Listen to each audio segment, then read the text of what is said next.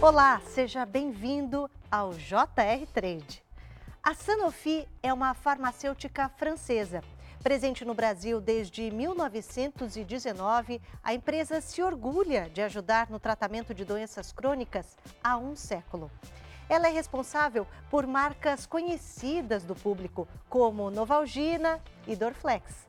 Para saber um pouco mais sobre as estratégias de comunicação dessas marcas, o JR Trade conversa hoje com a Daniela Pereira, que é head de mídia e digital Brasil e América Latina da Sanofi. Daniela, seja bem-vinda ao JR Trade. Muito obrigada, obrigada pelo convite. Estou muito feliz de estar aqui. Prazer, olá a todos. E antes de começar o nosso bate-papo, vale lembrar que o JR Trade tem episódio novo todas as quartas-feiras, a partir das sete e meia da noite, nas plataformas digitais da Record TV. Então vamos lá, Daniela, me fala um pouquinho sobre a Sanofi. Aqui no Brasil vocês têm vários braços de operação, né? Exatamente. A gente hoje tem quatro unidades de negócio. As mais conhecidas, acho que todo mundo conhece a Medley, né, que é a nossa divisão de genéricos. A gente também tem uma divisão bastante relevante de vacinas. A nossa grande estrela, que é a parte de prescrição, e a divisão que eu faço parte, que é chamada de Consumer Healthcare, são as nossas queridas marcas de consumo, as marcas que os brasileiros acessam sem a necessidade de uma prescrição médica são aqueles remédios que ficam ali fora do balcão, né? Esses remédios como a própria Novalgina e Dorflex, geralmente analgésicos, é isso? Sim, a gente não, na verdade a gente tem várias categorias de atuação, mas exatamente, são produtos que estão fora do balcão, que são acessíveis aos consumidores, você não tem mais a necessidade de ter uma prescrição. A gente trabalha hoje na Sanofi com a categoria de dor, né, de pain, que a gente chama, que é Dorflex e Novalgina, mas a gente também tem a categoria de alergia, com Alegra, a Digestive, que a gente fala aqui que a gente tem produtos bastante bacanas, como o Ducolax Interogermina, que é um probiótico, e a última categoria, que é a categoria de Nutri, né, que são as vitaminas. Então, a gente tem Tardifor, Pharmaton, Cewin, Mobility, uma série de outras vitaminas que são bastante acessadas pelo, pelo brasileiro.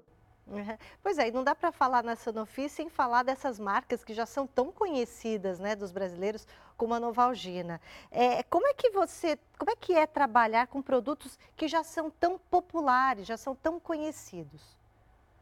Olha, sem dúvida é um desafio imenso. Então, quando a gente fala de Novalgina, esse ano Novalgina fez 100 anos. Imagina, uma marca que está 100 anos é, com a gente aqui no dia a dia, o, o, que a gente chama o awareness, né, o conhecimento de marca já é altíssimo. E a gente também tem Dorflex, que é outra marca com vários anos aí de, de, atuação e também super presente nas nossas vidas. É uma responsabilidade muito grande, porque essas marcas, como eu comentei, são extremamente conhecidas, mas óbvio que nem sempre o conhecimento ele está diretamente conectado ao consumo.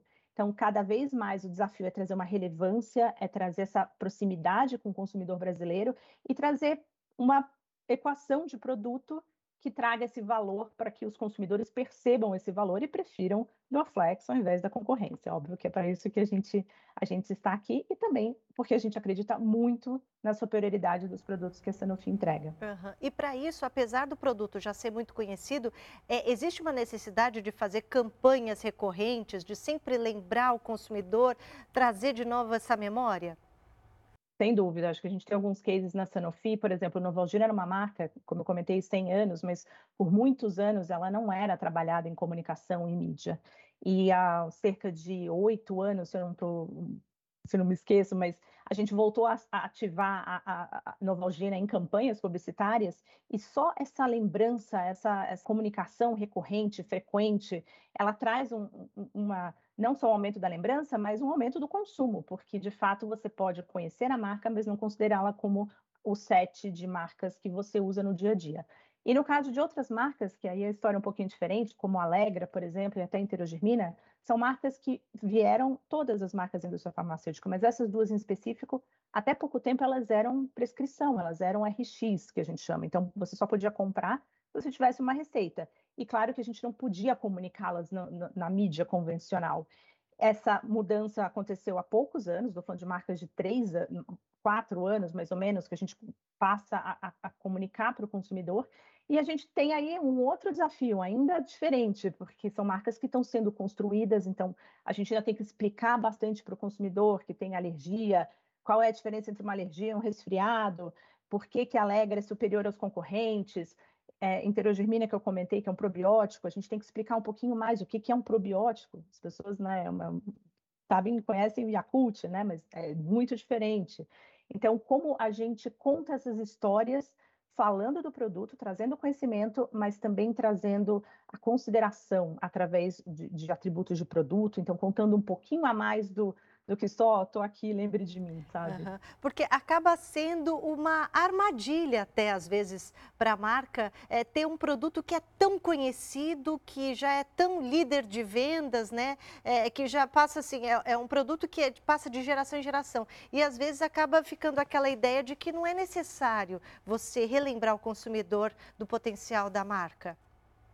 Sem dúvida, eu acho que esse é o maior desafio que a gente tem, por exemplo, com Dorflex e Novalgina, porque são marcas tão democráticas e tão presentes na vida de todo mundo que a diferenciação cada vez mais é o grande desafio. Porque hoje, se você pegar uma marca como o Dorflex, a gente tem diferentes SKUs, né, diferentes produtos em cima do guarda-chuva Dorflex, e essa é uma estratégia que, sem dúvida, a Sanofi é, é, tem né, para trazer essa diferenciação. Então, hoje, Dorflex não é mais só aquele produto que era antigamente. Hoje a gente tem Dorflex Uno, que é para dor de cabeças intensas, a gente tem o Dorflex, que a gente fala que é para dor no corpo, que é o tradicional, e em breve a gente vai ter várias novidades aí vindo, com justamente essa, essa busca pela diferenciação e por atender a necessidade do consumidor em primeiro lugar. Eu acho que é um pouco a, a, como a Sanofi enxerga a evolução dessas marcas tão presentes no nosso dia a dia. É, a sua área é Consumer Healthcare, né? E qual que é a importância do mercado brasileiro nesse setor para a empresa? O Brasil é, sem dúvida, um leading country, né? Que a gente chama, é, é, é um dos mercados que mais contribuem para o crescimento global na Sanofi. Então, nosso, nosso mercado é gigantesco e como a Sanofi tem produtos de alta penetração, sem dúvida, é, a gente figura ali entre o primeiro e o segundo país no mundo e para a minha quer dizer, para a minha atividade, que é a mídia propriamente dita e a parte digital, a Sanofi Brasil tem um papel extremamente relevante em aceleração digital do negócio como um todo. Eu não sei se é o que, que vem primeiro, né? Se é o ovo ou a galinha, se é o brasileiro que é extremamente é, tem uma visão muito holística, o que é bastante diferente em outros mercados, mas a gente tem aqui um cenário propício a testes, a fazer diferente, a questionar modelos de comunicação, a tentar trazer uh, resultados de formas diferentes e que muitos outros países a gente não vê. Eu acho que essa é uma característica do brasileiro e claro que a Sanofi acaba se beneficiando também com isso. Pois é, o brasileiro ele é mais corajoso nas suas escolhas, aí você quer dizer, qual, qual que é o perfil? Você que é especialista em mídia, qual é o perfil do consumidor brasileiro? Eu, eu não sei, eh, falando um pouco do profissional né, de comunicação, eu acho que tem uma diferença bastante grande. Todos os outros países, ou pelo menos estou falando de primeiro mundo, a, a, jornada de transformação da comunicação ela foi muito para um lado de especializar, né, de, de especialistas. Então, hoje você quando você vai para os Estados Unidos ou para a Europa, né, essa sede na França, a gente tem agências e, e, pessoas especializadas em uma série de disciplinas. E isso é evolução natural, uma vez que né, essas pessoas vão se desenvolvendo, elas vão escolhendo áreas específicas de comunicação e se aprofundando. O brasileiro, até pelo nosso modelo de comunicação de agências, né, que a gente chama de full service, você tem tudo no mesmo lugar. Então, você tem a compra de mídia, a criação, o planejamento e muitas vezes a operação digital também no mesmo lugar.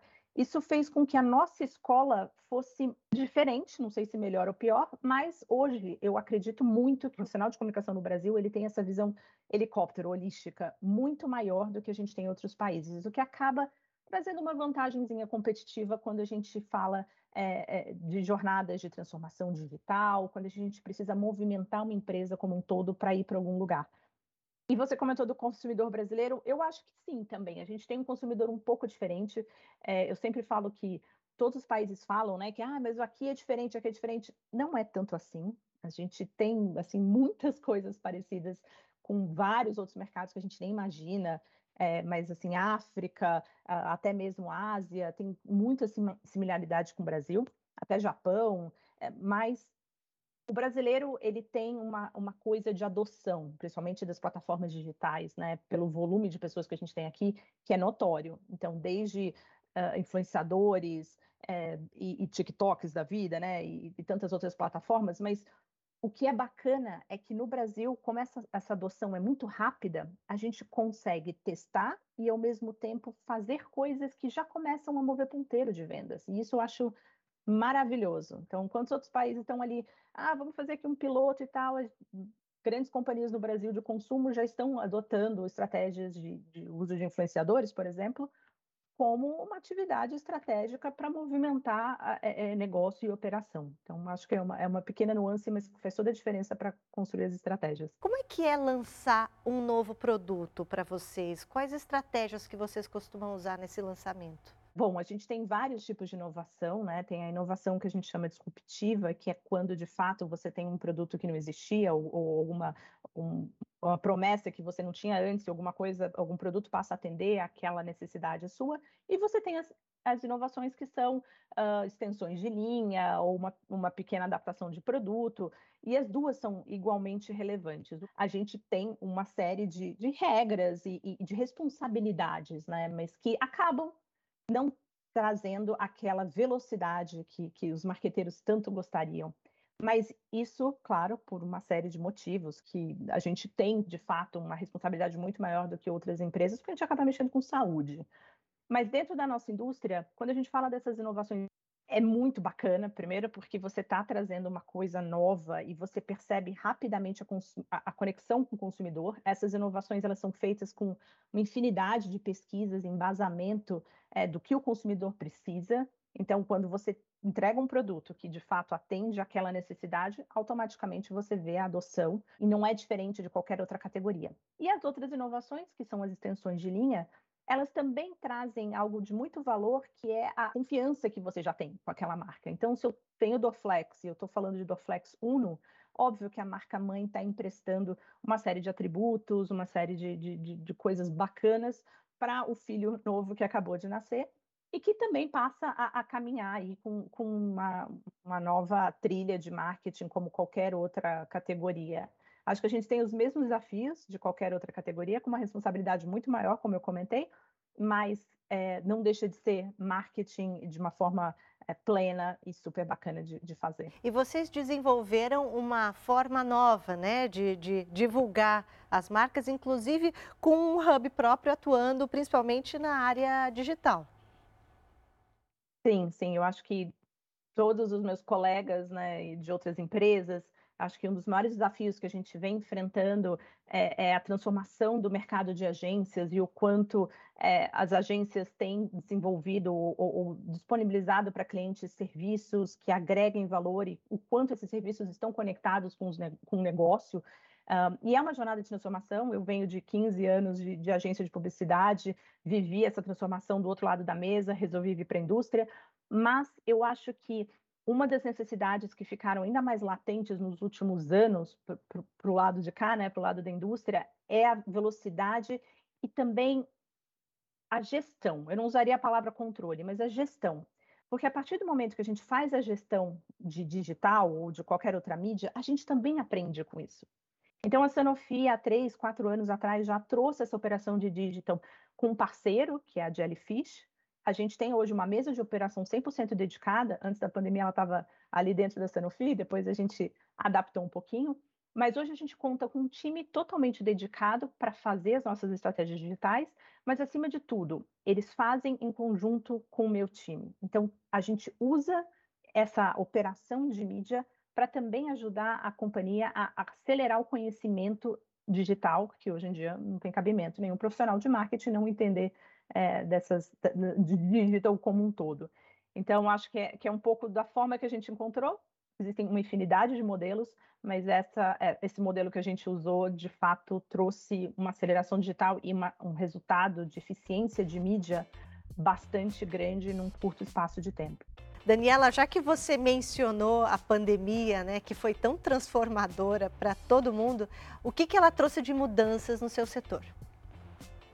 Olha, a Catarina trouxe muitas mudanças. Assim, vou te dar alguns exemplos, né, para deixar a coisa mais tangível. A gente trabalha com categorias, como eu comentei, alergia, né, e a parte também de probióticos, que ajuda muito no combate à diarreia e a problemas da flora intestinal. Durante a pandemia, todo mundo ficou em casa, então, problemas que a gente fala, não, a indústria farmacêutica, to, todas as categorias cresceram, imagina, na pandemia se teve problema, não é bem assim, porque as pessoas ficaram mais em casa, as crianças deixaram de ir para a escola, deixaram de, de pegar uma série de coisas, e a incidência dos problemas que a gente trata, ela caiu, então o mercado diminuiu, assim, drasticamente, esses são alguns exemplos, mas vários outros. É claro que é, aquela dor de cabeça, dores musculares, a própria Novalgina, né, que, que foi muito usada aqui por todos nós nesses últimos anos, é, é, são situações um pouco diferentes, mas houveram categorias que a incidência do problema deixou de existir. E eu acho que o grande desafio para a Sanofi e para toda a indústria foi trabalhar de uma forma ágil, planos de ação para entregar para o consumidor aquilo que ele precisava, mas também, obviamente, a gente tem as nossas metas de vendas, os nossos objetivos, e estamos aqui também para isso.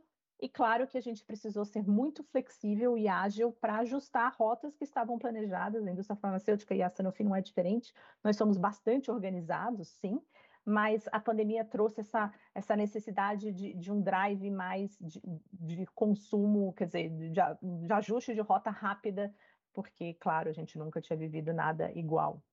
E recentemente a Sanofi se uniu à Unicef num projeto ali para melhorar a higiene de crianças de escolas públicas na Amazônia. Fala um pouquinho sobre essa ação. Esse projeto é um orgulho para todos os colaboradores da Sanofi e, obviamente, para o time dessa marca, que é o probiótico que eu comentei, que é a Enterogermina. A Enterogermina tem um, um propósito muito bacana, que é erradicar a mortalidade infantil causada pela diarreia e é uma das principais causas hoje da morte de, de brasileiros. Uh, então, não seria seria muito difícil uma marca que tem o seu produto ali, de fato, ela ajuda a tratar a flora intestinal, assim, é, é, é como é casar como uma luva, né? Porque de fato a gente ajuda a resolver o problema. E a gente entendeu, então, que havia uma possibilidade de, de um passo além, né, de não só sermos uma marca e oferecendo um, produto, mas, de fato, conectar melhor com os nossos consumidores e adotar essa causa de uma forma plena. Eu acho que é muito bacana na Sanofi, que é o famoso walk the talk. A gente não está fazendo um propósito, uma marca não tem um propósito para ser comunicado. A gente, de fato, vive esse propósito, respira esse propósito e aí, claro, comunica para os nossos consumidores. Então, a gente tem uma iniciativa que é, já existe há algum tempo, ela já existe há dois, três anos, ela começou na Colômbia é, e ela foi trazida para o Brasil, onde a gente vai até comunidades carentes, aqui no caso no norte, principalmente, que é onde é, a gente tem a maior índice de mortalidade infantil, e junto com uma ONG a gente entrega filtros que são colocados nas casas das pessoas para tratar a água e só fazendo isso, obviamente, assim, a gente acaba atingindo uma comunidade em torno dessa família, então cada filtro tem aí um impacto de muitas outras pessoas que passam a consumir água potável. E é tão simples quanto isso, né? Mas o que é bacana é que a gente, enquanto marca, né, enquanto publicitários e marqueteiros, a gente consegue conectar aquilo que mais nos inspira com uma empresa que de fato tem um produto, mas que não, não vai deixar de lado essa causa social é, que pode mover assim uma série de outras coisas. É, e isso está presente nas exigências do público, né? O público cobra hoje mais do que um produto de qualidade, um bom preço, mas também o engajamento nessas causas sociais, de desenvolvimento econômico, né? É, de sustentabilidade. Como é que essas questões aparecem nas campanhas? Assim, a gente hoje, a Sanofi, a minha divisão, que é a Consumer Healthcare, a gente ainda ativa campanhas de marcas, né? Então, sem dúvida, nossas marcas são as nossas estrelas, mas toda essa causa, todos esses propósitos, então, por exemplo, Novalgina, que é uma marca né, de 100 anos, a gente sabe que é uma marca que tem quanto propósito não só a, o produto propriamente dito, mas a gente tem toda uma história de carinho, de colo, de como a gente consegue se conectar com os nossos consumidores e, e, e mostrar para os nossos consumidores o quão, a importância desse carinho desde uma primeira infância, desde uma segunda infância, etc. Então, a gente sempre usa essas causas sociais e esse propósito para permear as nossas comunicações, sejam onde estiverem, seja na televisão, ou na internet, ou num filme mais conceitual, ou numa ação única, exclusivamente é, social. Então, sempre ela vai estar tá ali permeando tudo que a gente faz é, da marca. Daniela, o JR Trade também gosta de falar das histórias de sucesso dos nossos entrevistados, né? Você estava contando que você era de agência, depois você foi para a Sanofi. Me conta um pouquinho da sua história. Bom, a minha história, assim, é, trabalho há 22 anos nessa indústria maravilhosa que é a indústria da comunicação, mas comecei em agências, é, fui atendimento, já fui mídia, depois fui para a área comercial, já tive em veículo de comunicação, passei pela Turner, pela Bandeirantes e vim para a indústria farmacêutica. Eu tinha trabalhado na indústria farmacêutica do outro lado da mesa, então eu fazia mídia para a indústria farmacêutica e várias outras, é, é, outras áreas, mas tive a oportunidade de sentar desse lado aqui da mesa e, e me deslumbrei. Eu acho que tem uma coisa muito bacana da indústria farmacêutica que é de fato você respirar a qualidade de vida e você fazer a diferença para os consumidores. Seja óbvio, um medicamento, uma prescrição, alguma coisa mais de doença rara, que obviamente aí é, é maravilhoso, mas também na nossa divisão, porque no final a gente está aqui para servir nossos consumidores com um produto que vai resolver um problema. E quando você muda de lado da mesa, eu acho que o mais interessante é você entender o todo. É não só entender a partezinha da comunicação, mas você ter contato de fato com o impacto daquilo que você faz em comunicação para a empresa como um todo. Mídia é, sem dúvida, um dos maiores é, blocos de crescimento que a gente chama, mas é muito interessante você ver o impacto na prática, no dia a dia. Isso, para mim, é, é, muito valioso. E você, lembrando, é uma mulher numa posição de liderança numa empresa multinacional, né? É, como é que é esse desafio? Hoje você acha que ainda se exige muito mais da mulher? Olha, eu acho que a gente evoluiu muito. A Sanofi ela tem é, é, um, um, carinho com a diversidade de times e ela vai muito além né, do, do, da preferência sexual ou do que for, mas ela, ela é realmente fundamentada em diferenças de ideias. Então, hoje a gente tem times bastante diversos, o meu time é, é extremamente diverso, todo o time de marketing e de várias outras áreas. É claro que é uma jornada, eu acredito muito em estilos de liderança, então o meu, o meu estilo de liderança de outros colegas, assim, da gente não perder a nossa essência, tudo aquilo que as mulheres têm de melhor, né? Essa sensibilidade, esse, essa, esse feeling, essa, essas coisas que né, são um pouquinho mais, não que o homem não possa ter, mas eu acredito muito que a gente não precisa se moldar ao mundo corporativo, ao antigo mundo corporativo, e que a gente tem que que o mundo corporativo tem que se moldar a nosso estilo de liderança. Então, acho que eu hoje estou muito plena na Sanofi. A Sanofi me permite ser quem eu sou, é, em todos os sentidos, e, e, isso eu acho que é uma evolução maravilhosa para todo o nosso mercado. E para finalizar, você pode adiantar os próximos passos? Quais são os, os projetos que a Sanofi tem para os próximos anos? Olha, eu posso contar algumas coisinhas, não muitas, mas, assim, sem dúvida, a aceleração digital na Sanofi é, é, é uma prioridade. A gente cada vez mais precisa se diferenciar dos nossos concorrentes, uh, trazendo uma forma diferente de conexão. Uh, óbvio, a gente já tem alguns produtos que aconteceram esse ano, alguns lançamentos. A gente acabou de lançar a Nova Noite, que é um produto para sono, né, que ajuda a gente a, diminuir a ansiedade da falta de sono, que quase ninguém tem, estou brincando. Mas a gente trouxe esse produto recentemente agora para o mercado e a gente está com resultados maravilhosos. A gente vai ter novidades no ano que vem, mas acima de tudo, eu acho que é uma Sanofi mais moderna, indo para o mercado de uma forma diferente, mais disruptiva, trazendo muita criatividade, muita inovação e coisas que não eram tão comuns na indústria farmacêutica, sem dúvida, a Sanofi vai, vai trazer aqui em primeira mão. O JR Trade está chegando ao fim. Daniela, eu queria agradecer pela sua entrevista, pela sua disponibilidade. Imagina, eu que agradeço. Obrigada pela oportunidade. Adoro falar sobre esses temas. E muito obrigada de novo. Aí, abraço a todos. O JR Trade é o nosso espaço para falar de comunicação das marcas. Toda semana tem um convidado especial e um episódio novo às quartas-feiras, a partir das sete e meia, nas plataformas digitais da Record TV. Até a próxima!